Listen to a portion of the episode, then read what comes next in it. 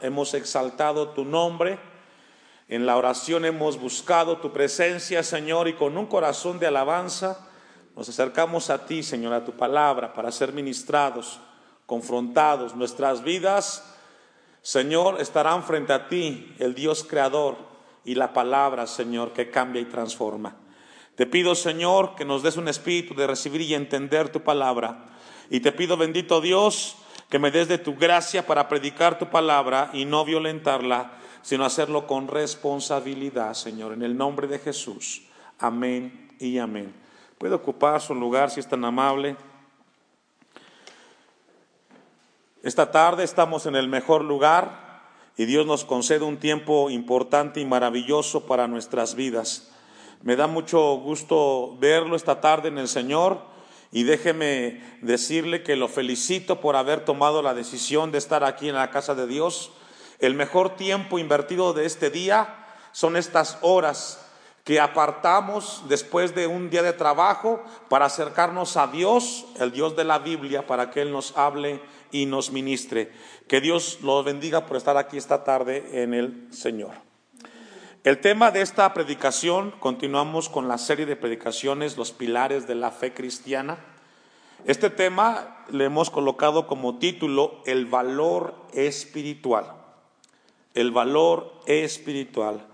Dios tiene el propósito con la iglesia aquí en Timilpan de que nuestras vidas sean revisadas a través de esta serie de predicaciones que tienen como propósito que la iglesia, los hijos de Dios, genuinos puedan sostenerse de estos pilares, que sus vidas puedan sostenerse de estas bases de fe, las cuales sostienen la fe del cristiano. De no ser así, entonces el llamado de Dios es para corregir y encaminar nuestra vida en Dios. Constantemente yo repito esto a la iglesia porque es necesario decirle, no venimos a perder el tiempo, venimos a escuchar la palabra de Dios, un Dios vivo, y ese Dios quiere que crezcamos y que maduremos. No que cumplamos años, sino que cada día que pase vayamos creciendo a la imagen y semejanza de Jesucristo. Amén. La sociedad en el tiempo en el cual vivimos, en el siglo XXI, tiene una característica entre muchas, y una de ellas es que se preocupan mucho por la condición física. En el tiempo presente, la sociedad de hoy, prevalece la idea de que comer sano, vivir fuertes físicamente, nos hará robustos para enfrentar las inclemencias de la vida. Una sociedad la cual cambia eh, eh, la base alimentaria, la cual cambia sus hábitos, de tal manera que su vida física pueda eh, mostrar que ellos están bien saludablemente hablando. Algunos de ellos llegan a minimizar y tener mucho cuidado en lo que comen y cómo comen. Y esa ilustración nos ayuda esta tarde, noche, para entender a nosotros de que también debe de ser lo mismo en la parte espiritual para el cristiano. Debemos de procurar por ser fuertes espiritualmente hablando. La fortaleza o el valor espiritual es una virtud que tiene que desarrollar el cristiano nacido de nuevo. Una vez más, el valor espiritual o la fortaleza espiritual es una virtud que tiene que desarrollar el cristiano nacido de nuevo. Y la pregunta que surge, pastor, ¿qué es la fortaleza espiritual o el valor espiritual? A los que anotan. La fortaleza espiritual es una actitud de valor que incluye convicciones, que incluye un valor inflexible, el valor de confrontar el error o la falsa enseñanza, el valor de confrontar aquellas cosas que no son agradables delante de Dios, aunque muchas veces nos cueste el romper ciertas amistades. El valor espiritual tiene que ver con un compromiso con las cosas de Dios, por encima del compromiso con las relaciones humanas. Fortaleza espiritual o valor espiritual nos habla de permanecer en las cosas de Dios y ser inflexibles. Todos en este lugar en algún momento hemos estado frente a circunstancias las cuales han probado nuestra fe en el mundo. Hemos sido invitados a ciertos lugares donde las cosas que se hacen no agradan a Dios. Y una mujer y un hombre con fortaleza espiritual es aquella que sabe decir, no, me levanto del lugar y me dirijo a mi casa. O cuando está frente a una conversación que no tiene nada que ver con Dios, poder levantar la voz y decir, me parece que es incorrecto tu punto de vista, aunque eso pueda molestar la otra parte. Ser inflexibles frente a las situaciones de la vida. Una persona que tiene valor espiritual y también fortaleza espiritual es aquella que no se mueve de lo que ha creído en Cristo Jesús. Debe de ser una virtud en tu vida, aunque muchas veces como piensas y como actúas te lleve a quedarte solo. Sabe que en esa área Dios ha trabajado en mi vida. Porque en el caminar con el Señor Dios ha ido puliendo mi vida, de tal manera que yo sé y estoy muy bien centrado en las cosas que sé que debo de hacer y cómo debo de hacerlas. Aunque muchas veces no gusten, pero debe de haber una virtud y tenemos que desarrollarla en el Señor. Un cristiano con fortaleza o valor espiritual vive por principios y no por caprichos. Una persona que, es que tiene fortaleza espiritual o que tiene un valor espiritual, vive su vida en principios y no en caprichos. Se mantiene firme, no busca la salida fácil, busca la voluntad de Dios en los problemas que enfrenta. Los desafíos los asume con seriedad el compromiso que ha encaminado no es con los demás, es con su Dios. Hace un tiempo yo escuchaba un canto que quizás usted y compartía con la iglesia en una predicación de los domingos, de este hombre que fue con su familia a la India, misionero de Gales, llegado a esa aldea, fue confrontado por el jefe de la aldea y al final murieron sus hijos, su esposa y él por causa del Evangelio. Y él cantó este canto que muchos, a menos yo en lo personal, me gusta mucho y con él me identifico y dice, he prometido seguir a Cristo. No vuelvo atrás, no vuelvo atrás. Porque muchas veces en el caminar del cristiano pasamos etapas de desánimo y de cansancio y escuchamos voces de gente a nuestro alrededor que nos llega a decir, ¿vale la pena que estés ahí? ¿Tú crees que el tiempo que tienes ahí realmente vale la pena? Y esas palabras muchas veces debilitan, drenan nuestra fe en el Señor. Sin embargo, una persona, un hijo de Dios, un cristiano con valor o fortaleza espiritual, tiene bien definido su objetivo sabe hacia dónde conduce su vida y lucha constantemente para alcanzar el objetivo. Y ese objetivo se llama Jesucristo, se llama la vida eterna. La fortaleza espiritual es una virtud que necesita la iglesia el día de hoy. Necesitamos hombres con esa fortaleza frente a la sociedad de altibajos, de inestabilidad, Vivimos un tiempo en el cual muchos en las iglesias no están dispuestos a mantener sus convicciones. Una de ellas es la que tenemos aquí al frente. Mucha gente de la que nos reunimos aquí no tienen bien clara su convicción, el saber que congregarnos no es para perder el tiempo, es para buscar de Dios y escuchar su palabra. Es una convicción. Yo aparto el tiempo del día porque sé que es el momento en el cual yo debo de acercarme a mi Dios, darle gracias y escuchar su consejo para mi vida. Las faltas de, la, falta de convicciones es lo que permite ver este tipo de escenarios. Falta de compromiso. Porque usted y yo hemos entendido de que sí se puede hacer las cosas para Dios siempre y cuando haya decisión y compromiso en lo que hemos adquirido. Vivimos en un tiempo en el cual la gente y cristianos, entre comillas, les cuesta mantener sus convicciones firmes. Y para esto se requiere fortaleza espiritual.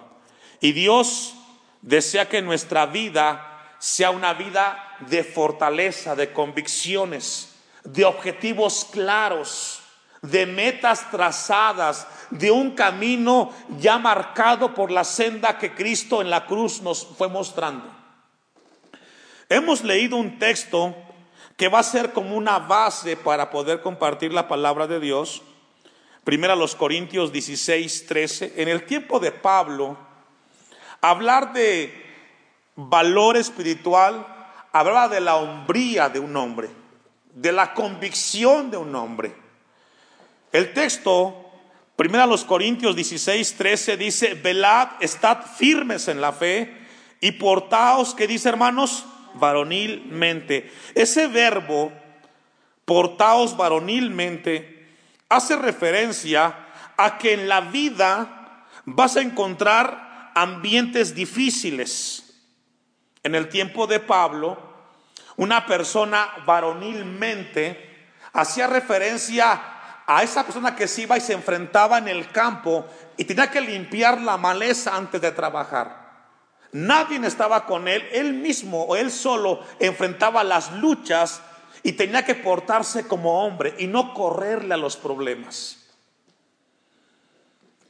La palabra varonilmente habla de construir con las manos, habla de arar, con, arar la tierra y proteger constantemente la familia de otras inclemencias alrededor. Eso es varonilmente, hacer las cosas con compromiso, con objetivos claros. Deuteronomio capítulo 31, versículo 6, para continuar con la introducción. En el Antiguo Testamento, la palabra de valor o esforzaos se menciona muchas veces. Deuteronomio 31, 6 y 7, encontramos un momento en el cual Dios levanta a Moisés y lo prepara para dirigir a Israel en dirección a la tierra prometida.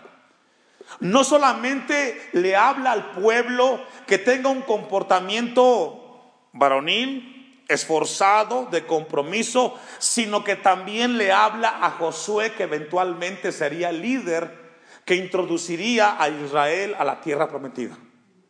Dice el texto, Deuteronomio 31:6, esforzaos y cobrad ánimo, no temáis, ni tengáis miedo de ellos. Y habla de una actitud, de una virtud que se tiene que desarrollar en el camino de la vida cristiana hay muchos temores, hermanos. Y se requiere fortaleza espiritual, valor para enfrentar los miedos, los temores y superar las voces que escuchamos que constantemente llegan y dicen, ¿valdrá la pena seguir lo que estás haciendo? ¿Sabe que ahí me lo han dicho? Como pastor me lo dicen, ¿vale la pena que sigas invirtiendo tu vida, tus años, tus fuerzas, tus energías. Estás dejando todo ahí. Y yo siempre he dicho, he decidido seguir a Cristo. No vuelvo atrás, no vuelvo atrás. Aunque me dejen, no vuelvo atrás. ¿Sabe que se requiere ese valor o esa fortaleza para encaminar nuestra vida y, la de los demás en las cosas de Dios? Porque vienen voces que, nos que van a bombardear nuestras mentes y querrán quizás de que corramos del caminar o desistir de lo que hemos emprendido en Cristo Jesús. Cobrad ánimo, dice el texto, el texto 6 no temáis ni tengáis miedo de ellos, porque Jehová tu Dios es el que va contigo, no te dejará ni te desamparará. Es una promesa, pero el transitar de la vida en esta tierra, si hay desánimo y hay miedos. Por eso Dios quiere que la iglesia tenga bien claro este pilar en su vida. Los hijos de Dios tenemos que ser fuertes espiritualmente, con valor espiritual para enfrentar los sinsabores que vamos a encontrar en la vida, que son muchos. Dice el 7, y llamó Moisés a Josué. El texto 6 es para el pueblo en general. El texto 7 es para el individuo, para Josué, para el líder. Y llamó Moisés a Josué y le dijo en presencia de todo Israel, esfuérzate y anímate. ¿Sabes qué, Josué? La vida con Cristo es complicada, no es fácil. Muchos te van a criticar, quizás todos. Te puedes quedar solo. Vas a necesitar fortaleza espiritual. Puede ser, Josué, que solamente quedes tú con tu familia buscando a Dios y te quedes solo. Y le dice Dios, esfuérzate, Josué. Y anímate, porque tú entrarás con este pueblo a la tierra que juró Jehová a sus padres que les daría, y tú se las heredarás, se las harás heredar. Qué responsabilidad, hermano. Sabe que estar frente a un pueblo siempre es mucha responsabilidad. Porque todos se pueden desanimar, menos tú. Todos se pueden equivocar, menos tú. Todos pueden botar la toalla, menos tú. Todos pueden gritar, menos tú. Estar frente a un pueblo es algo complicado y difícil. Recordemos a Moisés ahí en el desierto, 600 mil judíos que nunca estuvieron conformes, siempre hubo inconformidad. Pero Dios le dice a Moisés, es necesario que le recuerdes a Josué que para poder entrar a Canaán se requiere esfuerzo y valor espiritual. Y Dios nos recuerda esta tarde, noche a la iglesia en este lugar, para poder llegar a la vida eterna mientras estemos en esta tierra se requiere fortaleza espiritual, convicción, metas claras y objetivos definidos. Primer libro de Reyes 2.2. Justo antes de su muerte, primer libro de Reyes 2.2 Justo antes de su muerte, el rey David exhortó a su hijo Salomón de una manera similar a la que Moisés hizo con Josué. Primer libro de Reyes 2, 2 y 3, usted me alcanza. Está en agonía David. Yo sigo el camino de todos en la tierra. Es decir, le dice el padre al hijo, hijo, ¿qué crees? No soy inmortal voy a morir. Y tenemos que recordar eso. El que viene atrás hay que enseñarle que la vida cristiana es con carácter, hermanos. Y le dice el padre al hijo, esfuérzate y sé que. En el tiempo de David, la palabra hombre hacía referencia a una persona que sabía defender sus convicciones, lo que había creído. Hoy tristemente no sucede así. Hacemos promesas delante de Dios o frente a los demás para no cumplirlas. Tristemente. Y aún cristianos. En el tiempo hace atrás, unos 30, 40, 50 años, el sí de un hombre, hermanos, no requería ni firma ni sello. Así era. Aún se equivocara. Hoy tristemente tenemos que firmar, traer testigos, volver a afirmar porque la palabra del hombre no tiene peso ni valor.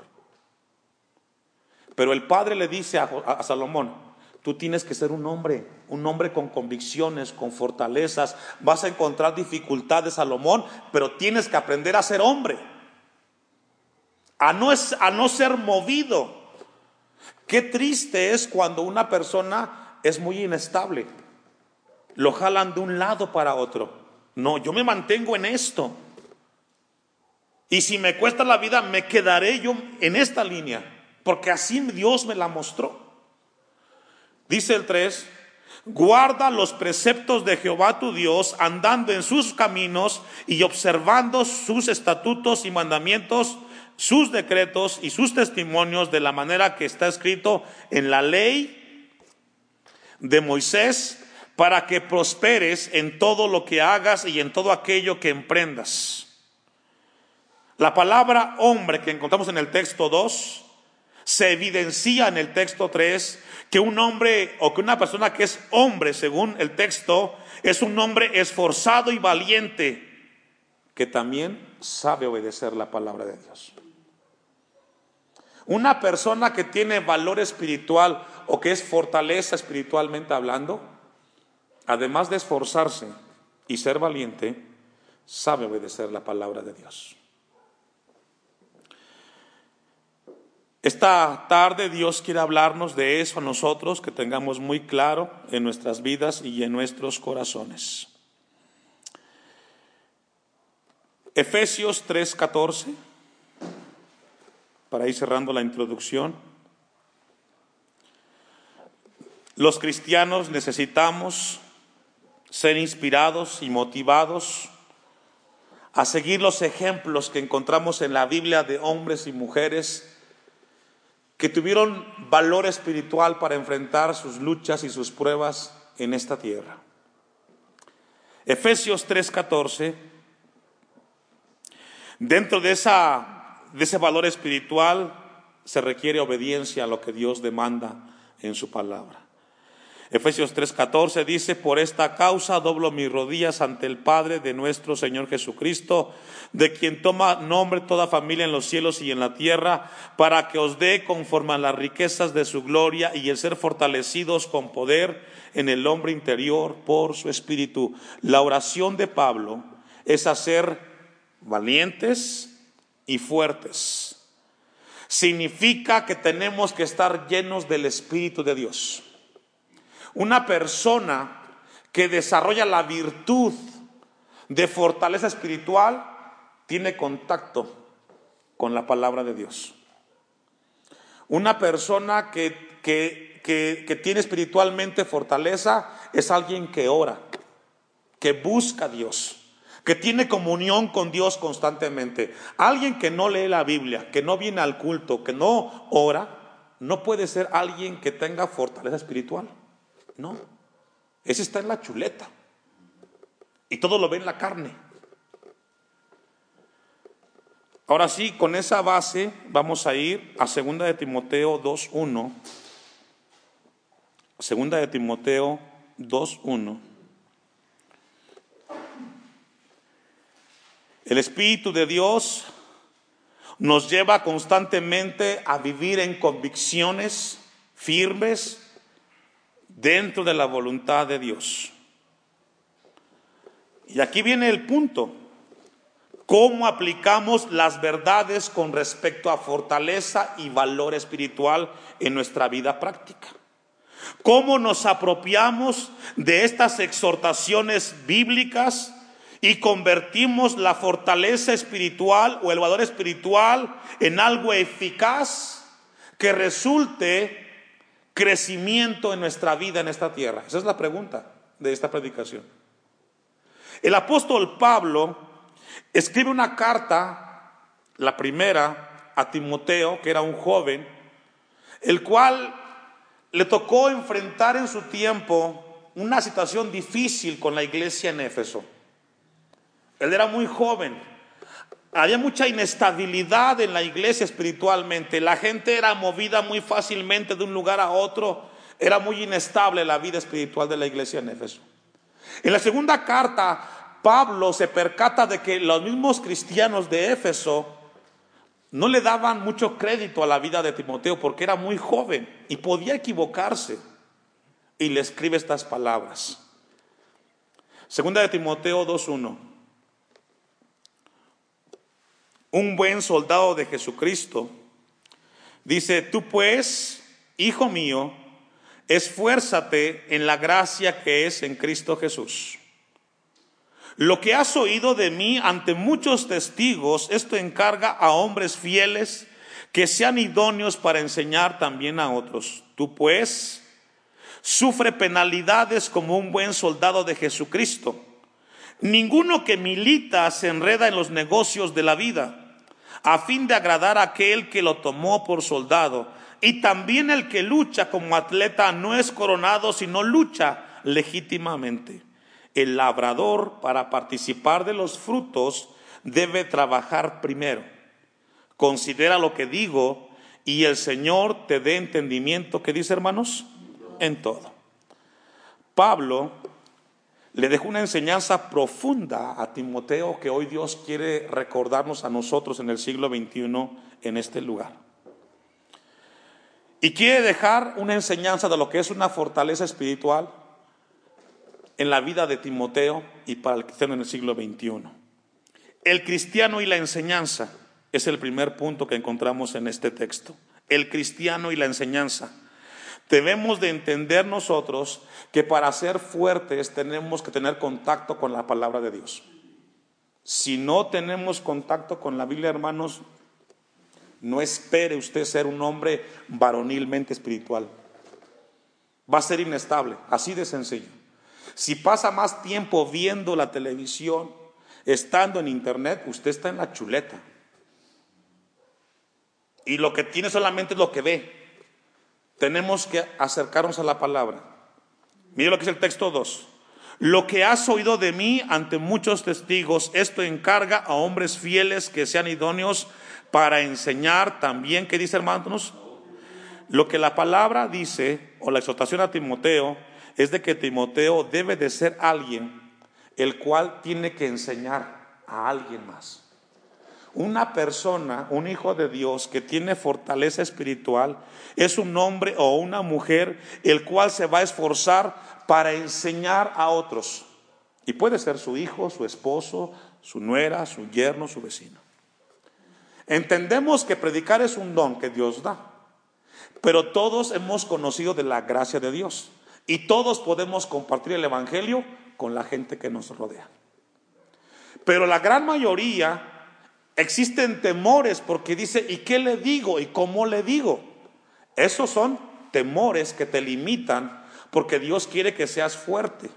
Cuando tú entiendes que el llamado que Dios te da, tú tienes entonces que entender que para poder compartir el Evangelio tienes que leer la Biblia. Y el temor más grande es dedicar tiempo del día para leer la palabra.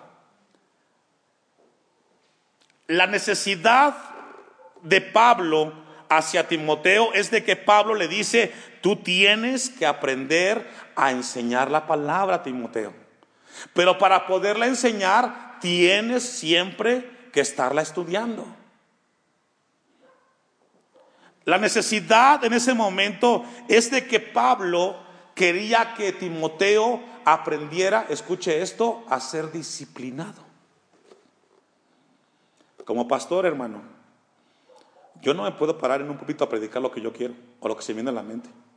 Yo tengo que leer la Biblia. Y eso a mí me, me, me, lleva a ser una persona disciplinada. Yo tengo que leer todos los días la Biblia. Si usted toma ese principio, usted pasará cada día un buen tiempo leyendo la palabra. ¿Por qué? Porque dice, bueno, ¿y yo cómo le voy a decir a mis familiares de Cristo si yo no sé si yo no leo y no conozco las cosas de Dios? Una razón importante o un beneficio que tenemos cuando enseñamos la palabra es que siempre estamos preparados. Cuando enseñamos la Biblia siempre estamos preparados. Aquí en la iglesia me la han aplicado, hermanos. Yo no vengo preparado pero al final, cuando me dan lugar, yo tengo que estar listo para compartirle a la iglesia palabra de Dios. Y no improviso, sino que yo me doy a la tarea, como hijo de Dios, a estar leyendo. Ahora, eso no es tarea solamente del pastor. ¿Es tarea de quién? De todos. ¿Usted cree que eso del devocional fue invento del pastor? Lo que Dios mostró al pastor es que la iglesia tiene que aprender a tener tiempo de comunión con su Dios y desarrollar tiempos de devocionales. Y la única manera es así. Y mi deseo y mi gozo será que cuando parta de este lugar, la iglesia, esté el pastor o no esté el pastor, tengan todos los días de culto devocionales. con su Dios. Es el propósito de la enseñanza, hermanos. Una razón más o un beneficio más es que cuando enseñamos a otros, escuche esto, llegamos al lugar de la responsabilidad. Es decir, si yo voy a enseñarle a alguien de las cosas de Dios, me lleva a mí ser responsable con lo que le estoy enseñando de Dios. Es decir, yo tengo que vivir lo que yo estoy enseñando. Y entonces me lleva a crecer. Por eso Pablo le está diciendo a Timoteo en el texto, lo que has oído de mí ante, ante, muchos testigos, esto encarga a hombres fieles que sean idóneos. Una persona idónea es alguien que se beneficia del contacto con la palabra de Dios y que asume la responsabilidad. Si yo le digo a mi hijo, que la palabra de Dios dice, airaos y no pequéis, yo debo de ser el primero en poner el ejemplo. Lo que yo enseño me lleva o me obliga a crecer sí o sí. Es lo que Pablo le está comunicando en el texto. Da una siguiente imagen o ilustración Pablo en el texto de la carta a Timoteo. Primero le dice que tiene que ser un cristiano que enseñe, porque hay beneficios en la enseñanza. Un segundo, beneficio, un segundo beneficio, por decirlo así, es que el cristiano debe de actuar como soldado. Un cristiano o una cristiana que es fuerte espiritualmente debe de entender que pertenece a un grupo selecto de Dios que nos considera la palabra como soldados. Dice el versículo 3, tú pues sufre penalidades como buen soldado. ¿Qué dice hermanos? Aquí el cristiano es considerado como un soldado. Todos en este lugar tenemos algún, alguna noción o algún conocimiento de lo que es un soldado. En primer lugar, un soldado pertenece a un grupo. Y cuando él está en ese grupo de soldados, él no se viste como él quiere. Él se viste como un qué? Como un soldado. Y también ese soldado habla como un soldado. Se disciplina como un soldado y se abstiene como un soldado. Y muchos cristianos no están dispuestos a tener eso en su vida. Quieren vivir su vida como a ellos les parece y les conviene. Por eso no creces y tu vida es muy débil espiritualmente. Segunda a los Corintios 4:4. Segunda los Corintios 4:4. Necesitamos comprender que la vida cristiana en la cual vivimos desde que le entregamos nuestra vida a Cristo, escuche esto, estamos en constante guerra espiritual. Desde el momento que yo le entregué mi vida a Cristo, en ese momento tengo de enemigo a Satanás, que no dejará ni un instante de lanzarme dardos y que yo no me puedo estar relajando tranquilamente en el televisor o el tiempo desperdiciándolo, porque Él no pierde el tiempo, Él está observando y está buscando el, cualquier momento de flaqueza para hacerte caer. Alguien que tiene fortaleza espiritual, hermanos, está muy claro en esto. Tenemos que ver la vida como un soldado. Dice el texto, a los Corintios 4:4, en los cuales el Dios de este siglo cegó el entendimiento de quiénes, hermanos. Y ese es el campo en el cual nos encontramos.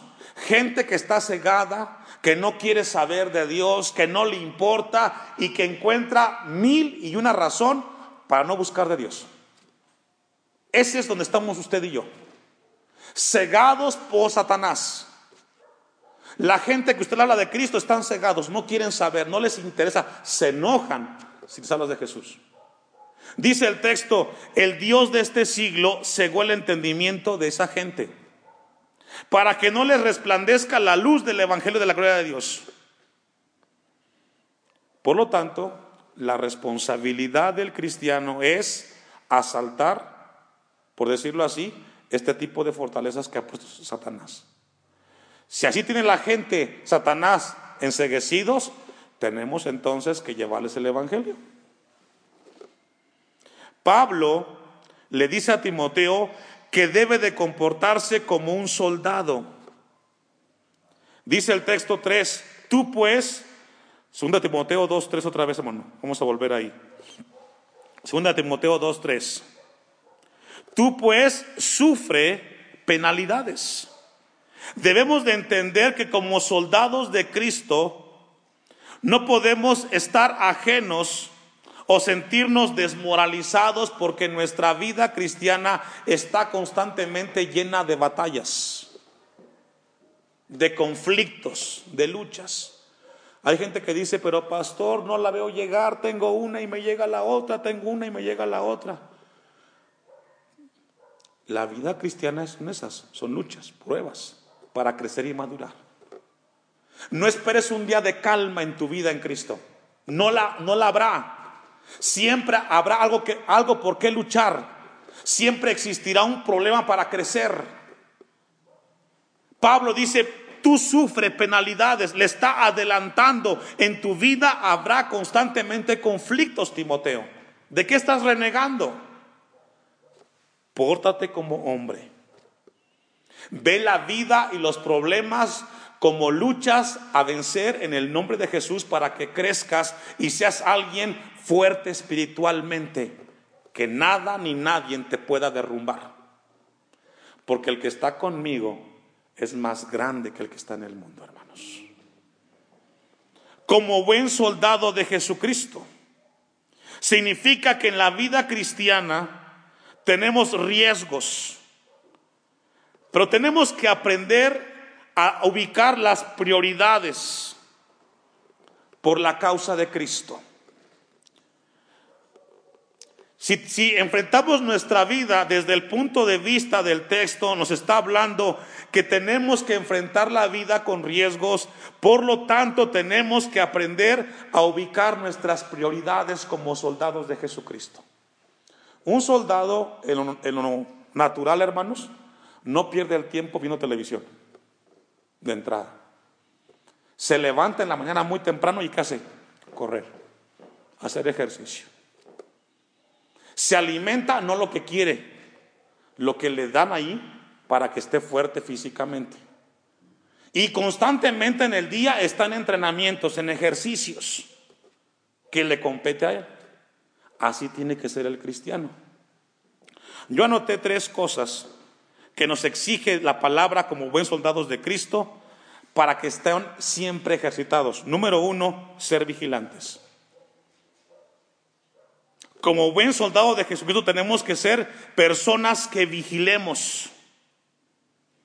Dice Lucas 12:35, no lo busque, estén ceñidos vuestros lomos y vuestras lámparas encendidas. No podemos ser cristianos que, ¿y qué pasó? ¿Y por qué? Tiene que estar tu lámpara siempre encendida, hermano. Segunda característica de un hombre que comienza a ordenar sus prioridades espiritualmente hablando es de que comprende que Satanás tiene una lucha conmigo y va a querer derrotarme. Dice Efesios 6, 11, no lo busque, vestíos de toda la armadura de Dios para que podáis estar firmes contra las acechanzas del diablo. Y número tres, tenemos que ejercitar en el discernimiento. Tenemos que discernir de dónde vienen las cosas o cómo están pasando las cosas, por qué están pasando. ¿Es Él, soy yo? ¿Qué hago? Todas las cosas demandan vigilancia, vigilancia, hermanos.